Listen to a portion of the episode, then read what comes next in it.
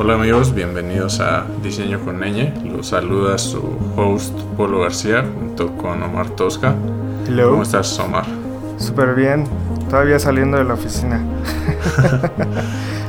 Qué bien. Eh, pues se estarán preguntando qué es lo que están escuchando. Les cuento un poco.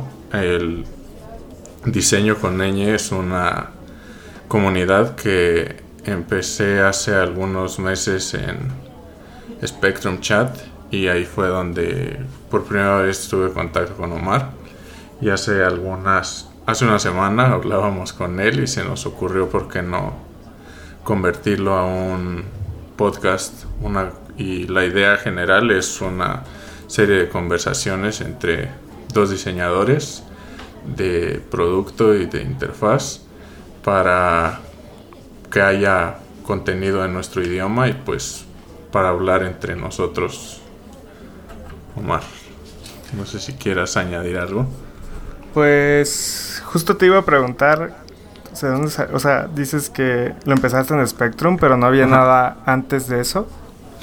Ah, antes de eso lo intenté, nunca, nunca salió a la luz pública. Hay un, hay un Slack por ahí perdido en el espacio donde lo, o sea, ahí nació la idea. Era como un espacio de conversación. Nunca lo levanté el Slack porque sentí que era, era en esas épocas donde había Slacks de todo y era como un poco complicado tal vez convencer a la gente de unirse a otro Slack más. Como ahorita hay podcast de todo, ¿no? Algo así, pero ya en esta ocasión pues sí, digamos que vale la pena el intento, ¿no?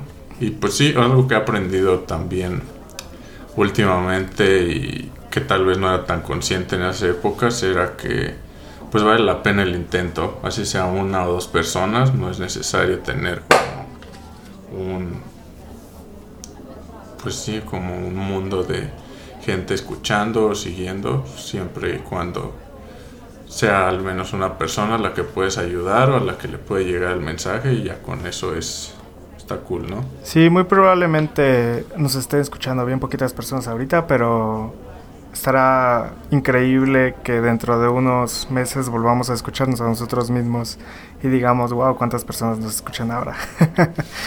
y, y justo lo que dices es cierto. Ah, estamos comenzando esto con una videollamada, un par de micrófonos, un software gratuito y ya, no necesitamos más. Sí, pues no, solamente la conversación. Hasta eso, los micrófonos son prestados. Eh, eh, Sí. pues sí. Y es, pues sí, yo creo que lo más difícil es empezar, ¿no? Creo que a veces, eso fue lo que pasó con el otro Slack, se perdió porque nunca empecé. Y esa fue la diferencia con el chat de Spectrum, que solo un día me senté, lo pensé pues lo hice. Y no me puse a darle vueltas sobre si era la mejor plataforma, si era el mejor medio. Sí, ahí tenías varias opciones, ¿no? Facebook era una. Spectrum me parece una gran opción, pero sigo sin estar muy, muy seguro por qué no despega del todo. Como que en el mundo del diseño está muy forzado un poco, pero está muy construido, ¿no crees? Sí, está, o sea, a mí me gusta mucho, pero pues incluso yo, o sea, yo mismo que en este caso soy como el administrador del chat, a veces me doy cuenta que no, no es algo que visite con familiaridad o algo que esté ahí constantemente revisando. Si es, le hace falta como esta naturalidad, digámoslo, o sea, con la que visito Reddit o con la que visito los Slacks. Y es complicado. Tiene un gran que- problema de engagement, creo. Pues, cuando entras y estás en algunas otras comunidades, sobre todo las comunidades de Sketch y de Figma, se llenan de book reports y es como, "Ah, no quiero leer eso, gracias, bye. Sí, sí, a diferencia sí. de Instagram o Dribble, que es mucho más visual. Incluso en. Twitter, que es más, reina muchísimo el contenido ahí. Y creo que la gran diferencia entre Twitter y Slack es que en Twitter la conversación siempre está pasando. Y algo que me pasa, por ejemplo, en los Slacks en los que estoy es que hay días en los que pues está muerto. Y aunque quieras como conversar con alguien no hay nadie, o sea, nadie contesta. Y siento que entonces más bien yo mismo corrigiéndome es tal vez algo como una como expectativa, porque en Twitter pones algo y no esperas una respuesta inmediata y si ocurre una respuesta está como cool, es como un plus, mientras que en Slack si estás hablando y nadie te contesta, como que sí hay cierta como factor de tristeza, por decirlo de alguna forma. Sí, de hecho me pasó para contactarte la primera vez para con la idea del podcast. Eh, fui directo a Spectrum porque dije, ah, sí, claro. Yo, ya sé que te tengo en Twitter, pero quería abrir la conversación pues al resto de la comunidad que tienes ahí en, Spectrum y lo posteé. Nadie, nadie respondió. sí, es. Entonces, dos días después dije, bueno, nadie respondió, voy a tener que hablarle directamente. Pero eso no quiere decir que esto sea tuyo o nuestro, ¿no? Sí, no, o sea, la, creo que la realidad es, o sea, lo que me gustaría que pasara en un futuro es que solo sea un espacio, o sea, y ni siquiera realmente mi meta es que ocurra aquí, o sea, si de aquí nacen otras comunidades con mayor impacto, con más, pues sí, con más alcance, estaría yo más que, creo que ahí habré dicho como misión cumplida. No es tanto, sí, no es un no es una búsqueda como de monopolizar la conversación ni nada, sino realmente de eso. no, pues, y comunidades de, diseño e interfaz ya hay varias. Al menos aquí en la Ciudad de México eh, hay un par fuertes, que son la comunidad de Dribble y la comunidad de Sketch, eh, que están muy enfocadas en interfaz y producto. No sé de, tu lado allá en Querétaro si, si tendrás eh. algún ejemplo. no, o sea, no quiero tampoco decir que no existen porque que no las conozca o que no lo sepa no es una, no significa que no haya, pero que yo haya asistido o que me haya llegado alguna invitación de alguna comunidad, no. Creo que no. Y es algo raro pero eso pasa en todas las ramas, también en desarrollo y otras cosas. En desarrollo, cuando estaba, bueno, cuando hacía todavía frontend, este, era igual, pero nunca recuerdo haber asistido a otra, a una comunidad o algo. Digo, no, o sea, lo más que tengo memoria reciente del desarrollo, por ejemplo, hablando de comunidad de desarrollo, es de Wiseline, que vino y abrió una oficina de data aquí en Querétaro y ellos están empezando a hostear eventos de eso de, cursos de su academia. Y ya, creo que hicieron uno de diseño de experiencia al que no pude asistir, pero sí, algo como tan esporádico, un poco más informal por así decirlo, como Dribble o así, no, no conozco. Sí, incluso esas aquí son relativamente nuevas. Ok. O sea, de diseño, creo que las más antiguas son las de UX, UX México. Eh, como no me vienen ahorita a la cabeza ninguna, pero como que el término tal cual UX y como todo lo que tenga que ver con experiencia de usuario o diseño centrado en el usuario, hay, hay comunidad grande. Las de interfaz, las que son como Dribble y Sketch, no tienen más de dos años. Creo, creo que la de Dribble es un poquito más grande que la de Sketch. La de Sketch acaba de cumplir un año apenas. Eh, pero hasta eso, o sea, igual no se le daba tanta, tanta relevancia a la interfaz en su momento. Sí. Y pues sí es raro. O sea, aquí sobre todo ha habido ocasiones en las que sí. Pues como que se siente solitario, como que no hay tanta gente. Estás en el desierto. Ajá. o sea, sí, yo personalmente conozco solamente a otra diseñadora que era, de hecho, era con quien trabajaba. Y de ahí en fuera nadie. O sea, conozco gente que hace diseño web, pero más como no tanto orientado a producto, más como landings, pero, o sea, especializados en interfaz, no, son pocos los que conozco, de hecho, ni siquiera solo aquí en Querétaro, sino en todo México. Entonces estaría cool y es una de mis esperanzas que esto sea como un, una señal de humo para ver quién se acerca. Pues, ¿quiénes invitamos? O sea, estas conversaciones van a ser de diseño de producto y de interfaz, entonces gente que está interesada en front, que programan y hacen front, que abren el sketch todos los días, que les gusta entrar a Dribble, a Behance, que, que, otro, que, otras cosas hace un diseñador de interfaz ah, en su día a pues, día. En su día a día. O awards, incluso awards, que es very flashy, pero... ¿Qué más hace? Mover un pixel, la, la, el texto dentro de un botón, a ver si ya se ve bien.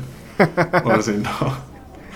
No, pues creo que hay un espacio interesante donde también ahora todo el sistema este de sistemas de diseño es creo que algo nuevo ah, de los sitios que mencionaste creo que esos son los que visitaba más ah ya recordé uno que es bastante bueno que fue donde empecé a subir trabajo y es Oplabs ah Oplabs sí cuando antes, no sé la verdad ahora que tan difícil sea conseguir una invitación de... Ahorita Oblast ya es abierto, ya no es de invitación. Ah, ok. No, sí, cuando yo lo usé también era abierto. De hecho era, o sea, lo empecé a usar porque yo no tenía cuenta de Dribble. Y era como mi... El único pues era mi que te quedaba, ¿no? ¿Mande? Sí, porque Behance como que no está tan enfocado a shots. Sí, no. Y aparte, ajá. Behance me. Pues cuando estaba empezando era como más intimidante porque eran como proyectos enormes con explicaciones y. Sí, eran casas de estudio casi, casi. Ajá. Y yo estaba. Ajá. Sí, son. Y yo estaba con mis botones. con mis cuadros, con mis cajas y mis círculos tratando de hacerlo. Y ahí fue en Oblabs donde empecé a subir. Y te digo, no sé, eso estaría cool saberlo. O sea, de los que nos escuchan, qué tan complicado es ahora conseguir una invitación a Dribble. Porque antes sí era bastante, bastante complejo. O sea, de hecho yo era, o sea, posteaba mis cosas en Twitter con la esperanza de que alguien me invitara. y no, no pasó. O sea, de hecho, la invitación me la regaló este Alejandro Vicio después de una llamada que tuvimos. Y pues fue gracias a él que empecé a ya poder subir a Dribble. Alejandro Vicio de Aerolab, ¿no? Sí, el CEO de Aerolab. No este... De hecho, pues eso está interesante. ¿Cómo, ¿Cómo empezaste tú o dónde fue donde empezó. Curioso, yo también comencé en Uplabs. Pero poquito después de comenzar en Uplabs, eh, yo entro a trabajar a 23. Yo freelanceaba antes para 23 antes de que fuera compañía. Okay. Eh, básicamente freelanceaba con Lulo, ¿no? Este. Y lo chido de Dribble es que cuando tienes una cuenta de de compañía y tú invitas a alguien que no tiene como invitación de dribble, automáticamente le, activan todo. Como si lo hubieras invitado. Ah, ok. ¿Podías postear trabajo individual o solo a nombre de la... No, individual y en equipo. Entonces, ah, como que el, el, la cuenta de 23 en Dribble justo la usamos para eso, para cuando alguien del equipo que es nuevo y no tiene invitación de Dribble, lo agregamos al equipo y automáticamente le desactivamos todo. Eh, y eso, eso está bien. Al, final de cuenta le estás dando a un diseñador que ya has probado, porque al final de cuentas filtraste en tu, pues, ¿cómo decirlo? En tu proceso de admisión y pues ya sabes que va a pues, postear buen contenido, que es la intención de Dribble a tener este sistema de invitación.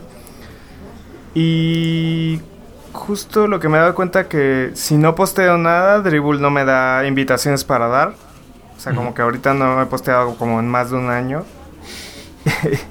y no me ha dado nada. Pero antes, cuando posteaba cada dos veces al mes y llegaban invitaciones para dar a diestra y siniestra. Entonces, un poco lo que pasó, creo, con Dribble es que uh, antes, o, como la generación anterior a la nuestra de diseñadores, tenía, fueron las que nos dieron invitación a nosotros y nosotros ahora teníamos que darle a la siguiente generación.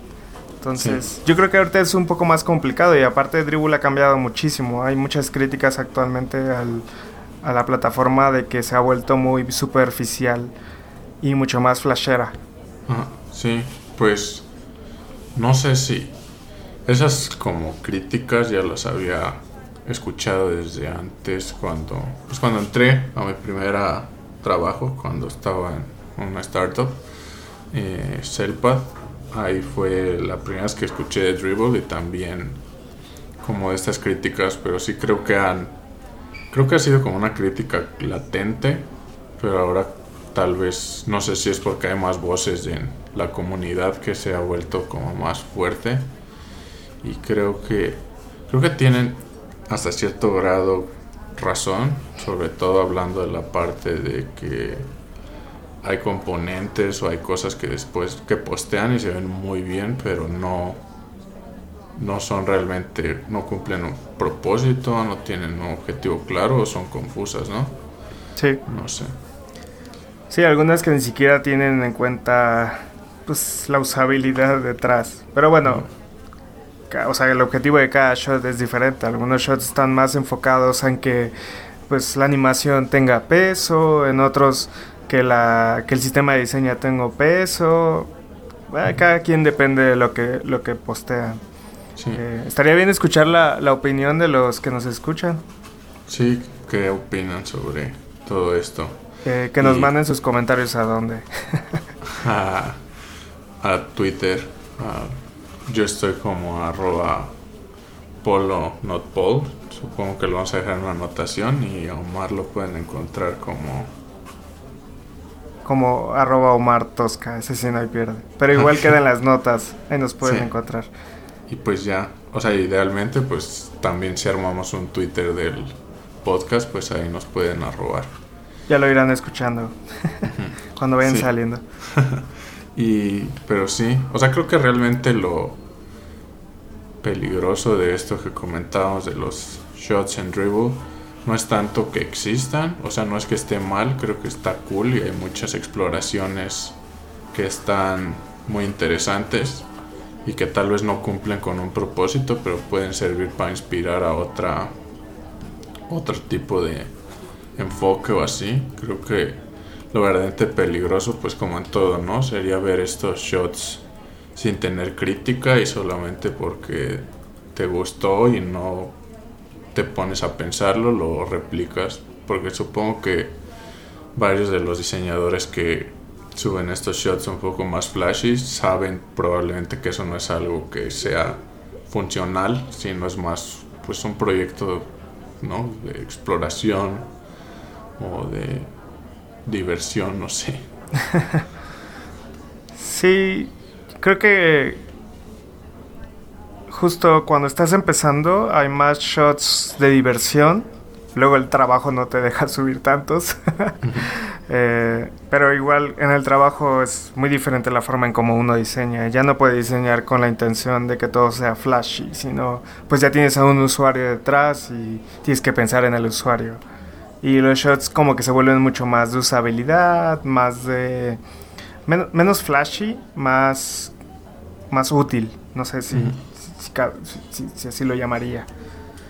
Sí. Eh, pues creo que sí es eso y pues ahí... Y digo, y tampoco los culpo porque pues al final también hay muchos de los diseñadores que están ahí que están tratando de captar la atención de un cliente. Claro. Y pues esos son los que llaman la atención, ¿no?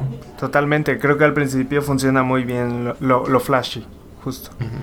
Sí, pues al final cumplen su propósito. Digo, se hablan de ellos, así que lo lograron, ¿no?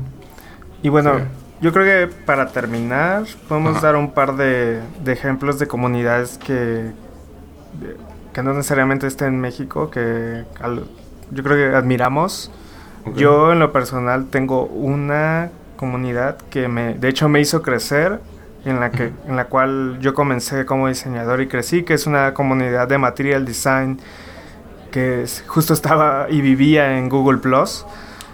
Eh, muy, muy curioso justo cuando estamos empezando esto, porque pues Google Plus va a morir el siguiente mes, creo que en, abril, mejor dicho, seguramente el próximo mes cuando salga este episodio.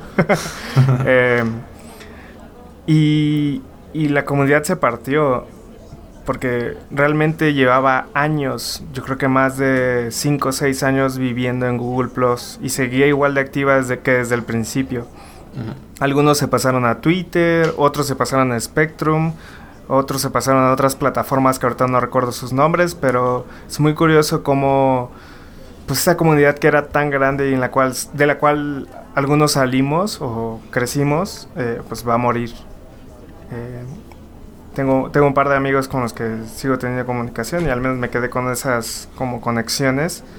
Eh, pero sí es muy triste ver morir una comunidad. Sí. me imagino. Y pues de mi lado hay hay una que o sea, pues es por invitación. Este es la se llama Vector Friends, fue donde aprendí a, usar un poco más Illustrator y todo esto está bastante cool. O sea, si tienen la oportunidad de unirse por invitación o se ilustran y quisieran que los invitara, yo los puedo invitar. Solamente me pueden contactar. Son una comunidad pequeña, por así decirlo, pero es muy activa y me, me han ayudado mucho. Y pues yo creo que la segunda comunidad que todos, o al menos supongo la mayoría de los que nos están escuchando, es pues Design Twitter, donde he aprendido mucho y me han ayudado a crecer también bastante, a pesar de que, he escuchado alguna u otra opinión que no los dejan en como, que no lo ven como algo muy positivo, para mí sí lo es. Ha sido un espacio donde he conocido un montón de diseñadores y donde he podido contactar con gente que, pues, o sea, digo, siguen siendo como héroes del diseño para mí, pero pues que en mi vida había imaginado que iba a poder cruzar palabra con ellos. no, pues también está increíble que, que, existan estos héroes. Referencias en las cuales nos podamos pues ver como si fueran un espejo y decir yo quiero ser al menos como él y luego pues cada uno construye su marca, ¿no? Personal con el paso del tiempo. Creo que sí. Eh, pues también, ¿tú tienes invitaciones de Dribble? Ah, sí, tengo de hecho dos. Yo creo que vamos a empezar el programa súper bien y podemos poner uno cada uno, una invitación cada uno. ¿Qué te parece? Sí, está perfecto. Pues que nos contacten por Twitter y ahí... Y que nos manden su... Sí, Ahí está nuestra, nuestro Twitter, que nos manden su, su trabajo y el, los dos mejores pues se ganan sus invitaciones a Dribble. Perfecto. Y pues también si cualquiera de los que nos está escuchando tiene alguna comunidad ya con gente o que pertenezca a alguna comunidad que nos quieran compartir, igual aquí la pueden dejar o la pueden compartir por Twitter y pues al final creo que se trata esto de juntarnos, hacer bola como dicen y pues ayudarnos. Sí, la, la discusión la podemos seguir en Spectrum. ¿Qué te parece? En, ¿cómo, cómo, se llama? ¿Cómo es la URL? en spectrum.chat diagonal diseño con N. sí, esa es. La... Eh, dejamos el link en las notas para que también se una. Mejor. No es... Eso no había pensado cuando empecé con el nombre. No, no sé por qué razón sobre deje pasar la ñ en la URL, así que... No, pero está increíble, la verdad es, es, un poco irónico. Sí. Perfecto. Pues entonces nos escuchamos pronto. Eh, muchas gracias a todos los que nos acompañaron. Y si tienen cualquier comentario o algún tema que les gustaría escuchar, ya saben, aquí los escuchamos y vamos a estar al pendiente de sus comentarios. Un abrazo a todos. Un abrazo. Bye. Bye.